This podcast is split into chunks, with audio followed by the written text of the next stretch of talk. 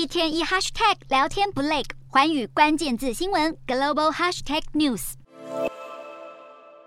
美国八月消费者物价指数超出市场预期，八月 CPI 年增百分之八点三，核心 CPI 年增百分之六点三，升幅扩大，都高于先前投资人的预估。本来美股在过去几个交易日连续上涨，有部分原因就是市场相信通膨已经触顶，没想到剧情大反转，现在通膨比预期严峻的消息一出，刺激美股一片狂跌，其中道琼指数更是血崩超过一千两百点，跌幅几乎抹去了近期所有涨势。坏消息引爆美国股市腥风血雨的卖压，富豪们的财富更是一系缩水，蒸发大约九百三十亿美元，相当台币二点九兆元，创下史上第九大单日损失纪录。全球第二大富豪亚马逊创办人贝佐斯损失最惨烈，单日财富净值失去九十八亿美元。其他像是特斯拉的马斯克，财富净值损失八十四亿美元，而 Meta 执行长祖克伯，还有 Google 创办人佩吉与布林，也都损失超过四十亿美元。不过更坏的消息是，通膨涨势没有趋缓，恐怕也要延长联准会的激进升息路线。这份惊吓市场的 CPI 报告是联准会在九月二十号会议之前观察的最后一份报告。